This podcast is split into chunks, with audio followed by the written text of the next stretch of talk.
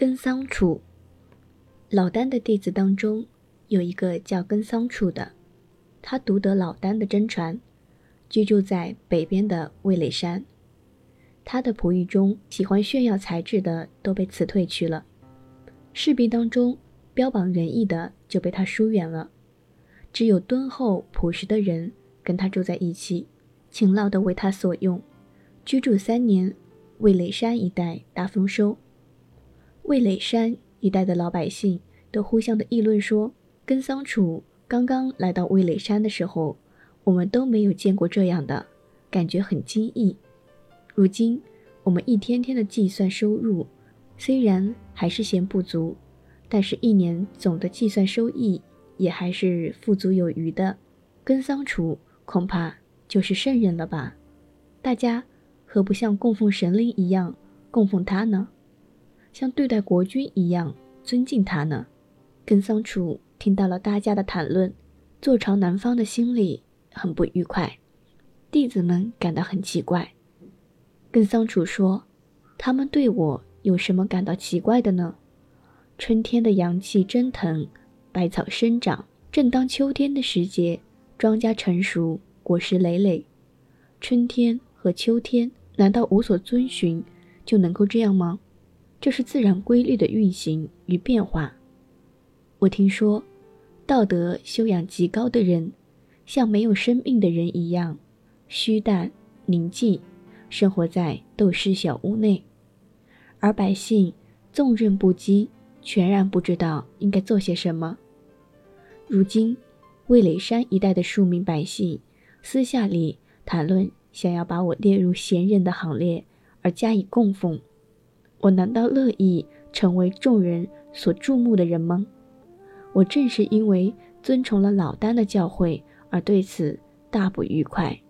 弟子说：“不是这样的，小的水沟里面，大鱼没有办法回转它的身体，可是小小的泥鳅却能够转身自如；矮小的山丘，大的野兽没有办法隐匿它的躯体，可是狐妖。”正好可以栖身，况且尊重贤才，授权能人，以善为先，给人利禄。从尧舜的时代就是这样的，何况味蕾山一带的百姓呢？先生，你还是顺从大家的心意吧。跟桑楚说：“你过来。”嘴巴能够含车的巨兽，孤零零的离开山野，那就不能免于罗网的灾祸。嘴巴能够吞舟的大鱼，一旦被水波荡出了水流，小小的蚂蚁也会使它困苦不堪。所以，鸟兽不厌山高，鱼鳖不厌水深。保全身形本性的人，隐匿自己的身形，不厌深幽高远罢了。至于尧和舜两个人，又哪里值得称赞和褒扬呢？尧和舜那样分辨世上的善恶咸愚。就像是在胡乱的毁坏好端端的墙垣，而去种上没有什么用处的蓬蒿；选择头发来梳理，点数米粒来烹煮，计较于区区小事，又怎么能够有益于世呢？举荐贤才，人民就会互相的出现伤害；任用智能，百姓就会相互的出现伪诈。这些做法不足以给人民带来好处。人们对于追求私刑向来的十分迫切，为了私利，有的儿子杀了父亲，有的臣子杀了国君。大白天的抢人，光天化日之下，在别人的墙上打洞。我告诉你，天下大乱的根源必定是产生于尧舜的时代，而他的流毒和遗害又一定会留存于千年之后。千年之后。还将会出现人与人相识的情况嘞。南荣楚虔诚的、端正的坐着，说：“像我这样年纪的人，该怎么学习才能够达到你所说的那种境界呢？”跟桑楚说：“保全你的身形，护养你的生命，不要使你的思虑为求取私利而奔波劳苦。像这样三年时间，那就可以达到。”我所说的那种境界了，南荣楚说：“盲人的眼睛和普通人的眼睛，彼此的外形我看不出有什么不同，而盲人的眼睛却看不见东西。聋子的耳朵和普通人的耳朵，彼此的外形我看不出有什么不同，而聋子的耳朵却听不见声音。疯狂人的样子与普通人的样子，彼此之间我看不出有什么不同。”而疯狂人却不能把持自己，形体与形体之间本是相通的，但是出现不同的感知，是外物有什么使之区别吗？还是希望获取却始终没有获得呢？如今先生对我说：“保全你的身形，护养你的生命，不要使你的思虑为求取私利而奔波劳苦。”我只不过勉强听到耳里。跟桑楚说：“我的话说尽了。小土蜂不能孵化出豆叶虫，月鸡不能孵化天鹅蛋，而卤鸡却能够做到。鸡与鸡，它们的禀赋并没有什么不同，有的能做到，有的不能做到，是因为它们的本领原本就有大有小。那现在说我的才干就很小，不足以使你受到感化。”你为何不到南方去拜见老子呢？南荣厨带足干粮，走了七天七夜，来到老子的住所。老子说：“你是从根桑楚那里来的吧？”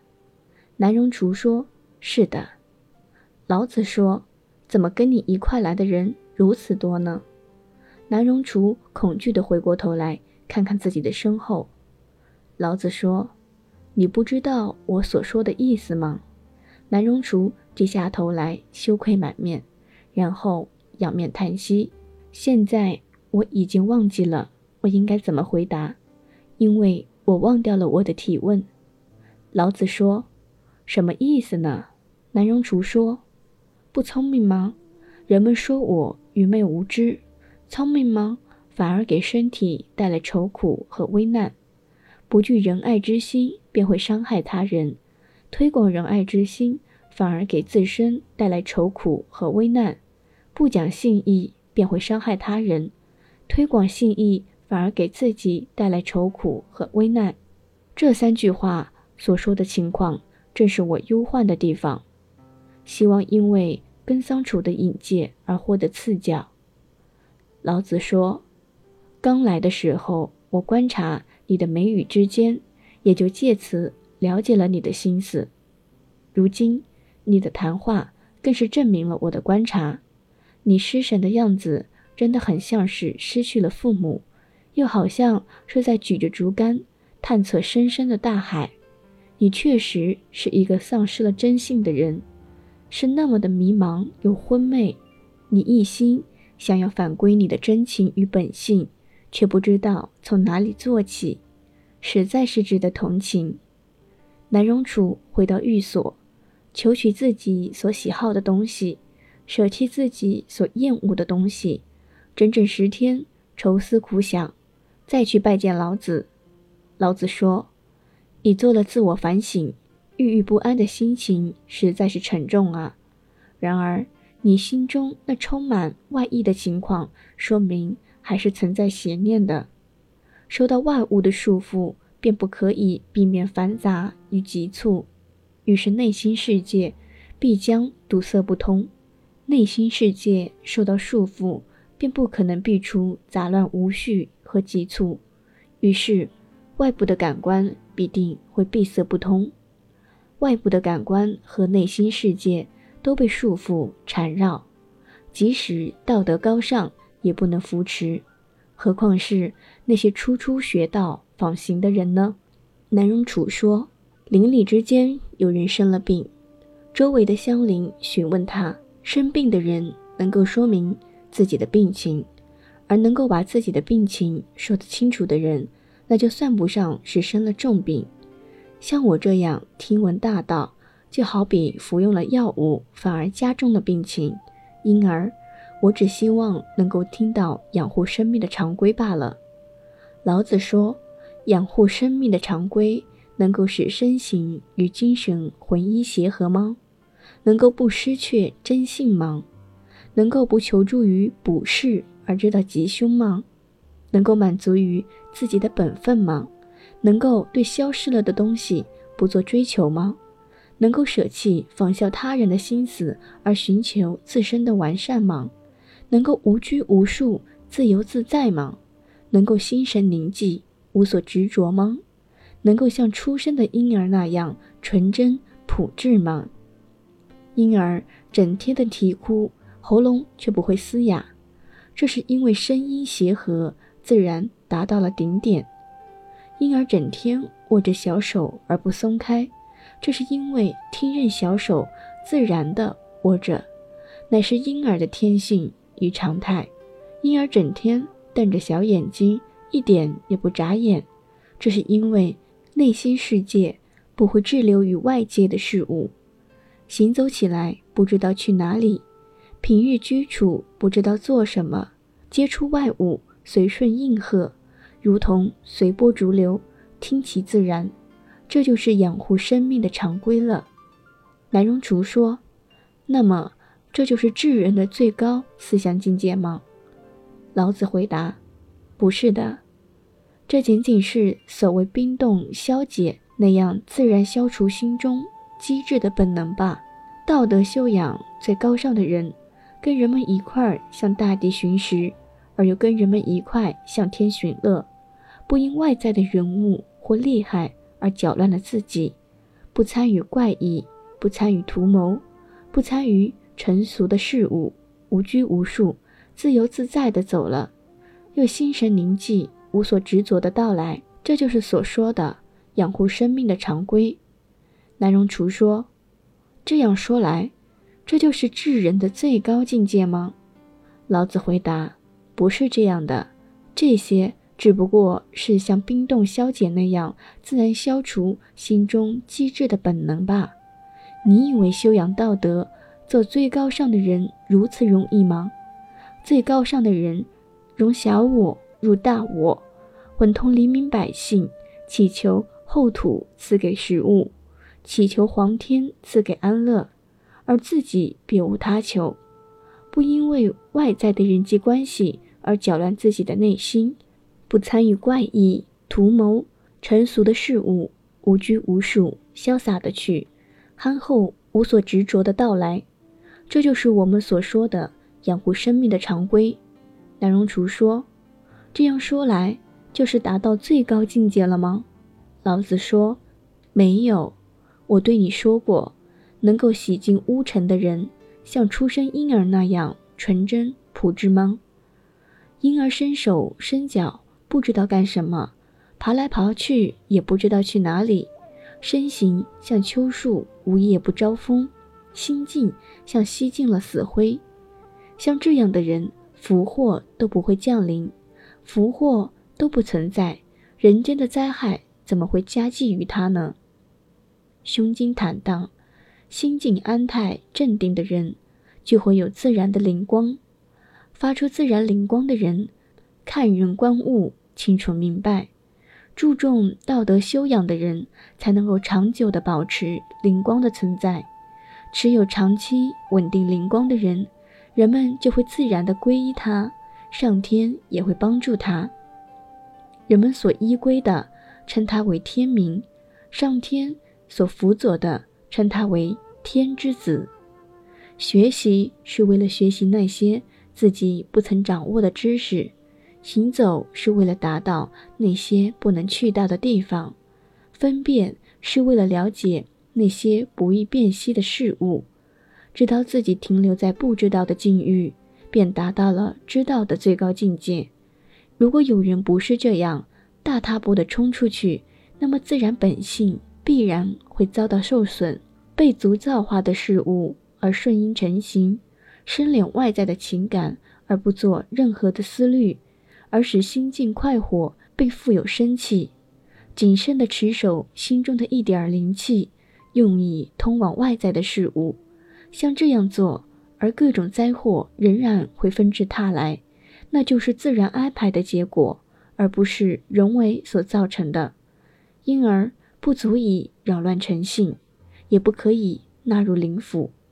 灵府就是有所持守，却不知道持守什么，并且不可以着意去持守的地方，不能够表现真诚的自我，而任随情感外驰。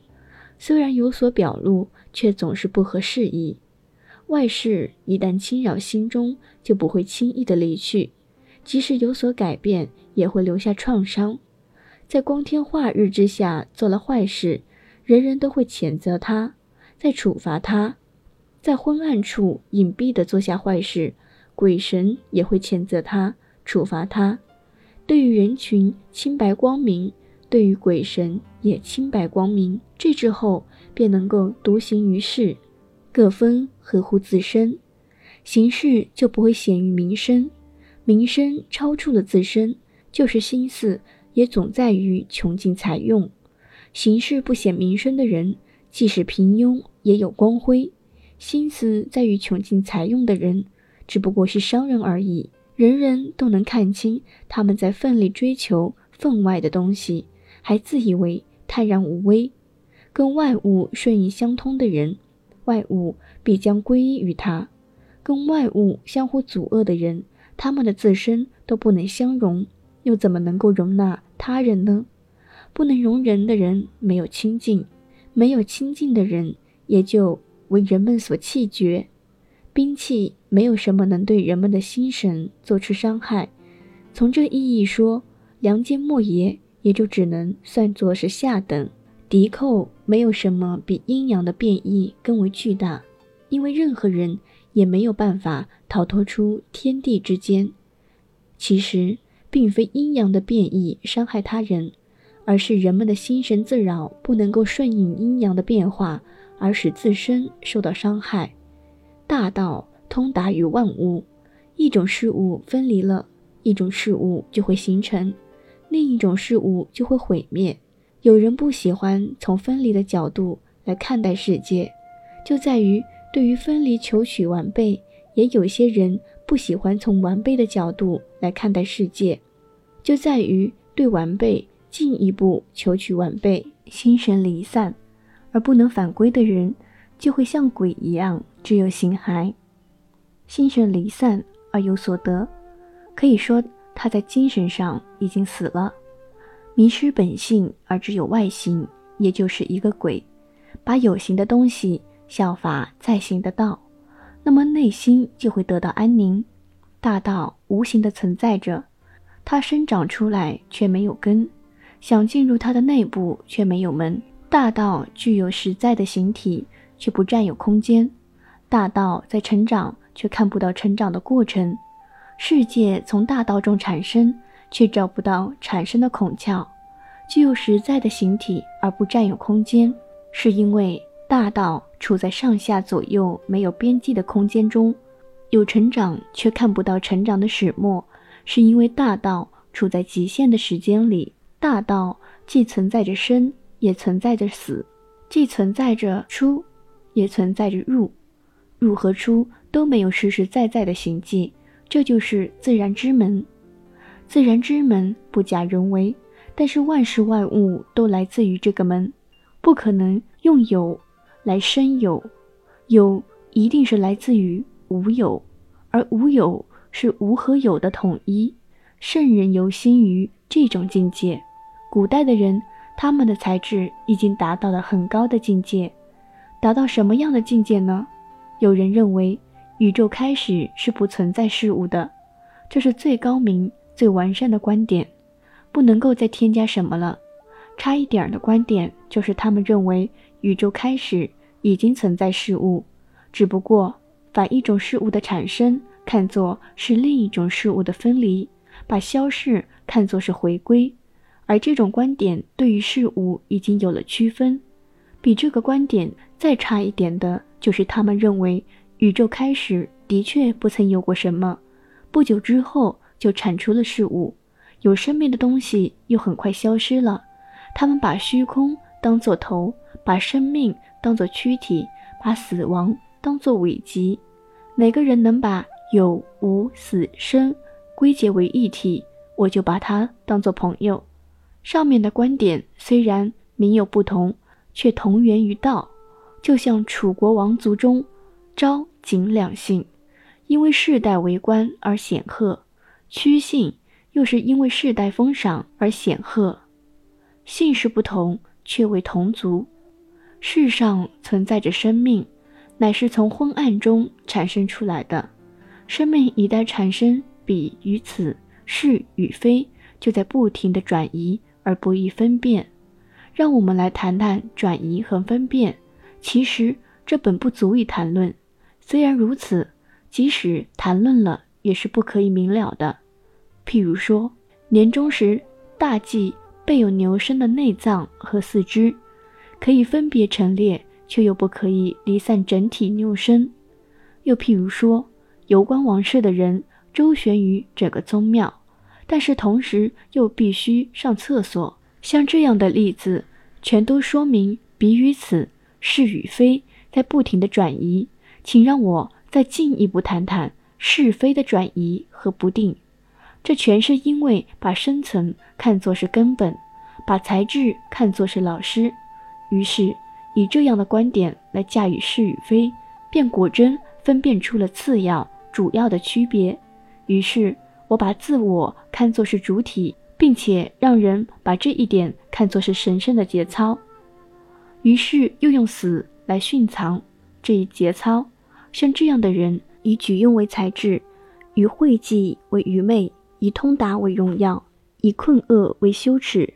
是非彼此的不定，是现今人们的认识。这就跟禅与学究共同讥笑大鹏那样，乃是同样的无知。在路上踏了行人的脚，就要道歉，说自己放肆；兄长踩了弟弟的脚。就要怜惜抚慰，父母至亲踩了就无需谢过。因此，治理是没有人我之分的，治义是没有物我之分的，治知是不用谋略的，治人是不表露爱忌的，治性就是不用金钱作为凭证的，毁除意志的干扰，解脱心灵的束缚，遗弃道德的牵累，打通大道的阻碍，富贵、富有、高显。威严、声名、利禄六种情况，全部都是扰乱意志的因素；容貌、举止、美色、子礼、气调、情意六种情况，全部都是束缚心灵的因素；憎恶、欲念、欣喜、愤怒、悲哀、欢乐六种情况，全部都是牵累道德的因素；离去、靠拢、贪取、失语、智律、技能六种情况。全部都是堵塞大道的因素，这四个方面各六种情况不至于震荡胸中，内心就会平正，内心平正就会宁静，宁静就会明澈，明澈就会虚空，虚空就能恬适顺应，无所作为而又无所不为。大道是自然的静养，生命是圣德的光华，秉性是生命的本根，合乎于本性的行动，称之为。率真的作为，受为情驱使而行动，称之为失却本性。知识出自于外物的应接，智慧出自于内心的谋划。具有智慧的人也不会有不了解的知识，就像斜着眼睛看，所见必定有限；有所举动却出于不得已，叫做德；有所举动却不是为了自己，叫做智。追求名声，必定适得其反。凡讲求实际，就会事事顺应；亦精于射中精细之物，而着于人们不称誉自己。圣人精于顺应自然，而着于人为；精于顺应自然，而又善于周旋人事。只有全人能够这样，唯独只有虫吃能够像虫吃一样的生活，唯独只有虫吃能够禀赋自然。全人厌恶自然，是厌恶人为的自然。更何况用自我的尺度来看待自然和人为呢？